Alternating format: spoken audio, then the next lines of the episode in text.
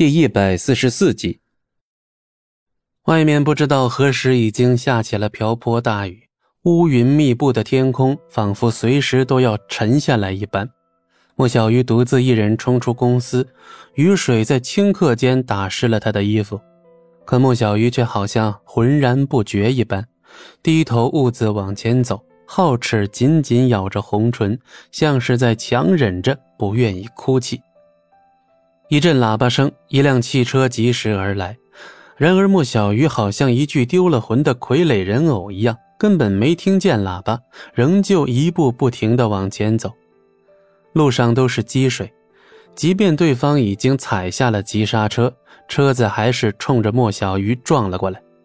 就在这千钧一发之际，一道人影忽然从旁飞扑而出，直接在半空中将莫小鱼揽入怀中，翻滚向马路对面。你他妈找死啊！那名司机也是惊魂未定，打开窗户，冲着莫小鱼破口大骂。被这么一摔之后，莫小鱼也终于从恍惚中回过魂来。他这才发现自己被人抱在怀中不说，那人还被他像肉垫一样压在身下。七七不易。莫小鱼好不容易看清对方的面孔。好了，没事了。七不易苦笑了一声。莫小鱼虽然没事了，可是他这后背却是火辣辣的疼。谁也不是铁打的，刚才为了保护莫小鱼不受伤，戚不义等于把自己当成了人肉沙包，这下摔得可不轻。戚不义扶起莫小鱼，还没等再说些什么，却发现女人已是泪流满面。只是他倔强地咬着红唇，努力不发出抽泣声。但却无论如何也控制不住眼泪溢出眼眶了，这种绝望又倔强的模样，深深刺痛了戚不义的心。这样的画面，他如何会不熟悉呢？六年前的他，不与这般无二吗？啊，好大的雨啊！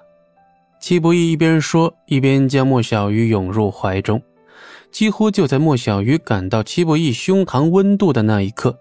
他好像再也控制不住心中汹涌波涛一般，放声的嚎啕大哭起来。而戚不义就像安慰小孩一般，轻轻的拍打着莫小鱼的后背：“没关系，没关系，你已经很棒了，会好起来的，相信我。”莫小鱼紧紧的攥着戚不义的衣服，哭声越来越大，以至于连雨声都掩盖不住了。我到底要怎样做？奶奶才能认可我？难道只因为我是女孩子，所以我就一定要比莫小军低一等吗？莫小鱼像是在对戚不义倾诉，更像是在自言自语，发泄着自始至终积压在心中的苦闷。我已经拼尽全力了，我也的确做到了。可是为什么？为什么奶奶还要这样对待我？难道我真的不配吗？莫小鱼的情绪愈发崩溃，哪怕倾盆大雨肆无忌惮的冲击他的身体，他都浑然不觉。季不义默默的听着这些话，却一句都没有说。莫小鱼一口气将这些年心中的怨气尽数说了出来，说到最后，甚至已经分不清他到底是在哭还是在说话了。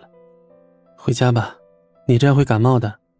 季不易轻轻地抚摸着莫小鱼的脑袋，莫小鱼没有回应，只是双手已然抓着季不易的衣服，好像生怕一松手，季不易就会消失不见一样。与此同时，在莫家公司里的一间休息室。莫小军翘着二郎腿，嘴里叼着一根烟，脸上满是一副胜利者的喜悦之色。而在莫小军的对面，坐着脸色不太好看的莫小倩，还有若有所思的七号。